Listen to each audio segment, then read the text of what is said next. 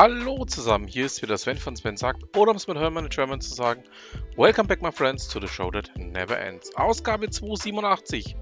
Legen wir doch einfach gleich mal los. Ich habe auf LinkedIn einen Beitrag von Anna Meusert gefunden. Ja, ein Thema, das uns doch mal sehr zu denken geben sollte. Ich weiß, die letzten Jahre war es ja immer so, man hat immer nur auf Studium, Studenten und dergleichen geschielt. Aber ja, und es mag jetzt vielleicht den einen oder anderen von euch verwirren. Es gibt immer noch die gute alte Ausbildung. Ich habe auch eine gemacht, bevor ich dann mal später irgendwann weitergemacht habe.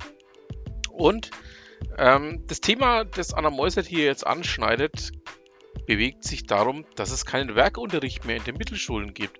Gut, ich bin handwerklich komplett unbegabt. Ähm, das Ganze hat auch dazu geführt, dass ich eine kaufmännische Ausbildung gemacht habe. Aber es gibt auch nach wie vor genug Leute, die sich gerne in einer gewerblich-technischen Ausbildung beweisen möchten, beziehungsweise diese auch gerne antreten möchten und dieses Thema auch sehr, sehr gerne eben zumindest im Rahmen des Schulunterrichts schon mal, ja, zumindest ansatzweise behandeln. Ist es schließlich nicht jeder ein Akademiker, man muss es einfach mal so knallhart sagen.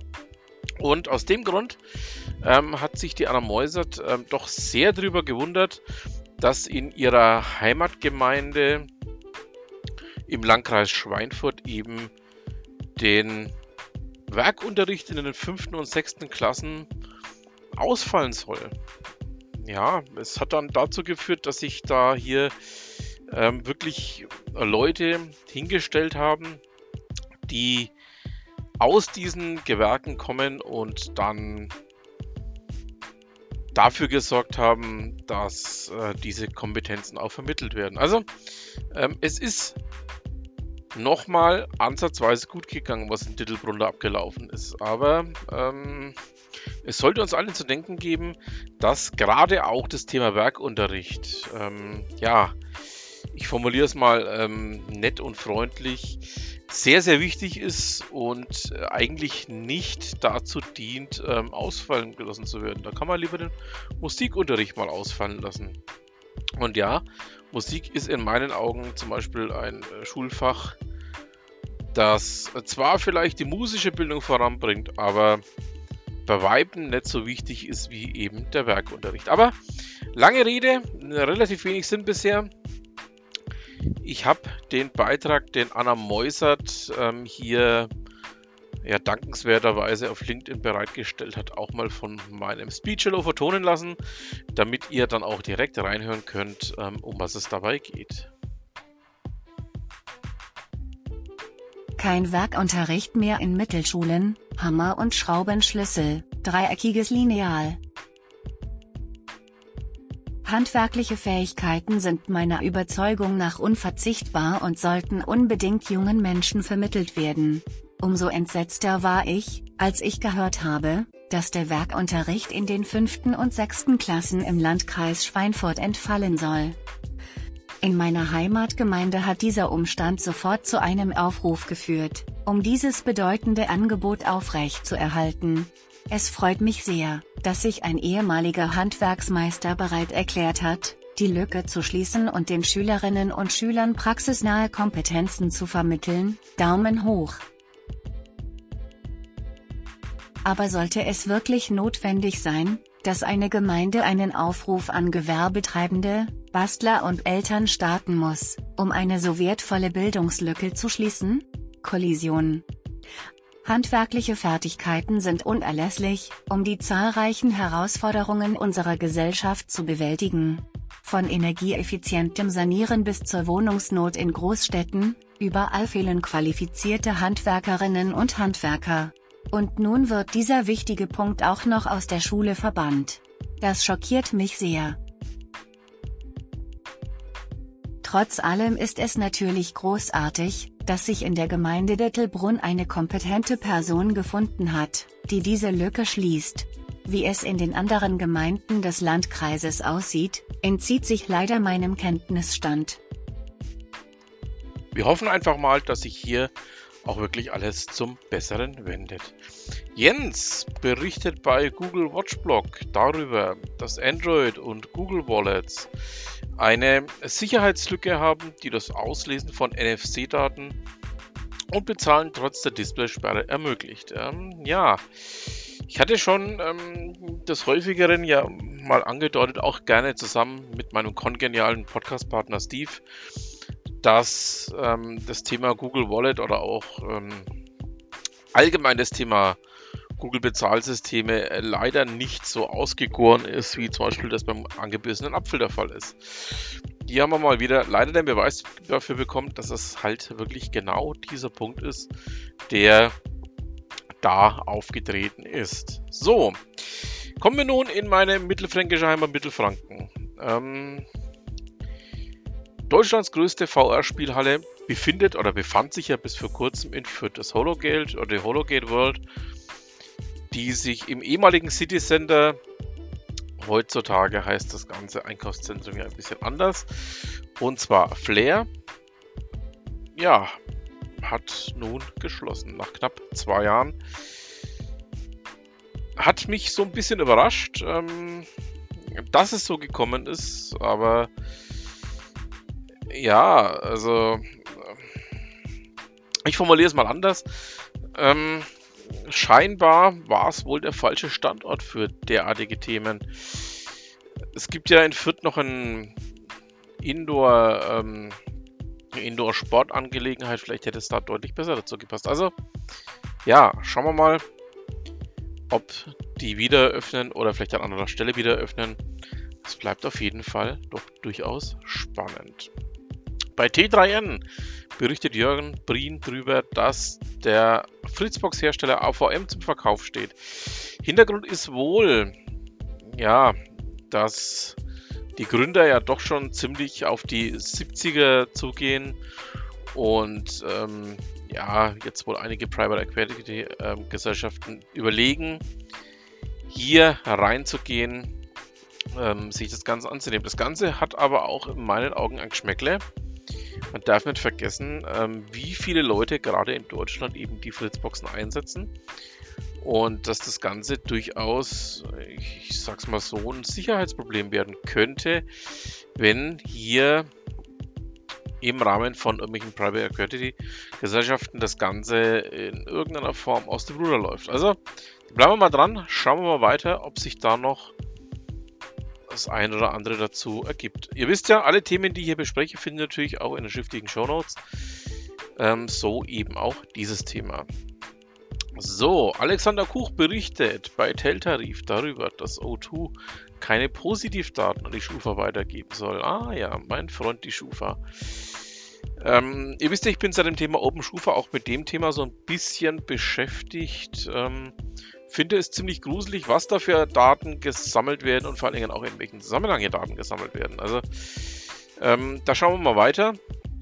Da wird sich mit Sicherheit noch über die nächste Zeit einiges ergeben, was wir hier in meinem kleinen Podcast berichten können. Sven Wagenknecht berichtet bei BTC Echo darüber, dass ähm, es einen neuen Report gibt, wie stark denn der deutsche Kryptosektor ist. Lasst euch mal von dem Ergebnis, ähm, was ähm, CV Lab hier erstellt hat, durchaus mal ähm, ja, überraschen. Ich persönlich fand es dann doch überraschend, was dabei rausgekommen ist. Und ähm, ich sage nur eins vorweg, der NFC-Sektor ist ziemlich am Boden. 30 Jahre DEL. Ihr wisst, ich bin ähm, großer Eishockey-Fan, großer Fan der Ice Tigers Nürnberg. Ähm, für mich existieren dafür eben gewisse andere Sportarten wie Rasenball nicht. Und ähm, die FAZ hat in Form von Bernd Schwickerath hier einen Rückblick auf die letzten 30 Jahre ja, veröffentlicht, den ich euch auch nicht vorenthalten möchte. Fand ich sehr spannend, das nochmal nachzulesen. Und ähm, ja, 30 Saisons, 30 Mal Zittern und vieles mehr. Würde mich freuen, wenn euch dieser Beitrag auch ein bisschen ja, Freude daran bereitet. Thorsten Neuhetzki berichtet darüber, wir haben ja vorhin schon mal das Thema Fritzboxen gehabt, dass Fritz OS 758 da ist und was es alles Neues mit diesem AVM-Update gibt. Ähm, da ist ja doch einiges an ja, Sicherheitsupdates nach der 757 notwendig gewesen. Darum wurde auch direkt das 758 nachgeschoben. Also ähm, Wer es noch nicht installiert hat, es ist Zeit dafür, dieses jetzt zu tun. Bei Kashis Blog berichtet Kashi darüber, dass der Signal Manager, äh Messenger jetzt noch einige Neuerungen hat. Ähm, derzeit wird ja von Testern auf der iPhone die Version 6.4.2 äh, getestet. Und ähm, es gibt da wohl einiges zum Thema Anhänge, was neu kommt, was ja vielleicht auch in anderer Form jetzt kommt. Ähm, ihr wisst ja, ich verwende ja Signal selber auch mit Lachs, äh, wachsender Begeisterung. Ähm, würde mich freuen, wenn euch das auch ein Stück weiterbringt. Die Anwaltskanzlei Klein aus Ansbach hat ihren monatlichen ähm, ja, Update-Bericht zu den aktuellen Urteilen aus dem August veröffentlicht. Packe ich ja auch mal mit rein. Gibt es unter anderem was zum Thema Familienrecht, zum Thema Arbeitsrecht, Verkehrsrecht, Mietrecht und ja, ist wieder viel Spannendes dabei. Und ähm, schaut da mal rein, da könnt ihr für euch definitiv was mitnehmen. Bei GameStar Tech habe ich einen Beitrag von äh, Patrick Putti gefunden, der ähm, ja, sich mal des Themas, so hätte Google Maps bei den Dinosauriern ausgesehen, angenommen hat. Ähm, ja, kann man sich mal anschauen. Ist jetzt nichts, was mich in irgendeiner Form ähm, umgehauen hat, aber ich dachte mir, zur kleinen Belustigung für uns alle ist es definitiv nicht falsch, es mal wieder einzupacken. Bei Golem berichtet Ingo Pakalski darüber, wie denn die virtuelle Kreditkarte von Revolut funktioniert. Ihr wisst ja, ich bin großer Fan von Revolut, ähm, im Gegensatz zu anderen ähm, ja, Online-Banken funktioniert das System bei denen doch recht gut, auch wenn es immer wieder mal ähm, jetzt in den Schlagzeilen gehießen hat, dass Revolut selber nicht so gut geht, aber deren System ist einfach ausgereift, funktioniert und ich bin nach wie vor begeistert. Und ähm, ja, da wird dann einfach auch mal erklärt, wie eben diese virtuelle Visit äh, Visitenkarte, wollte ich schon sagen, diese virtuelle Kreditkarte tatsächlich auch wirklich funktioniert.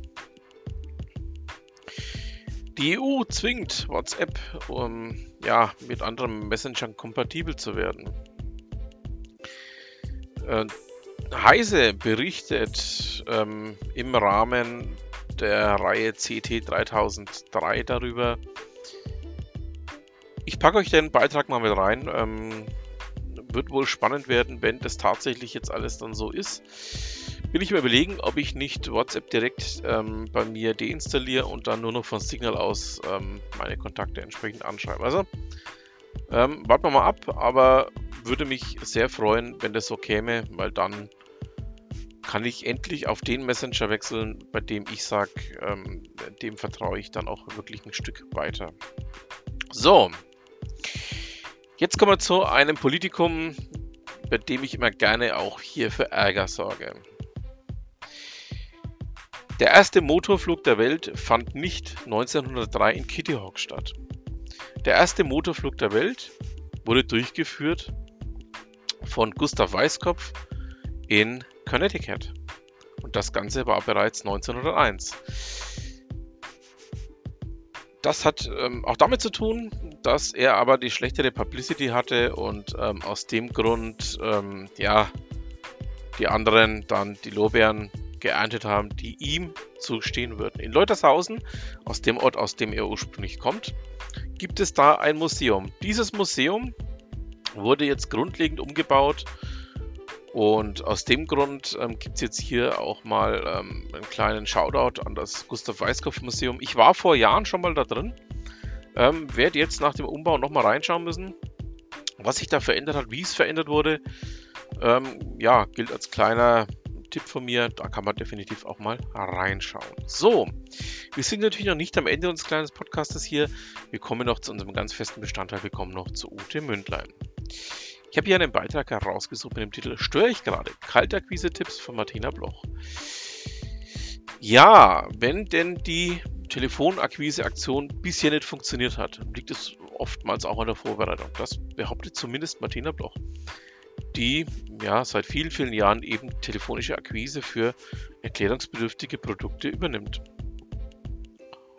Und ähm, Ute hat da vor geraumer Zeit mal ein Interview für das CRM-Magazin mit ihr durchgeführt. Und das ähm, ja, möchte ich euch mal gerne mit auf den Weg geben. Da könnt ihr definitiv, denke ich, auch mal was für euch rausziehen. Und damit haben wir es dann auch für diese Ausgabe. Ich bedanke mich fürs Zuhören. Wünsche noch eine schöne Restwoche, ein schönes Restwochenende, je nachdem, wann ihr mir zuhört. Und dann bleibt mir auch nur noch zu sagen, was immer Sie machen, machen Sie es gut.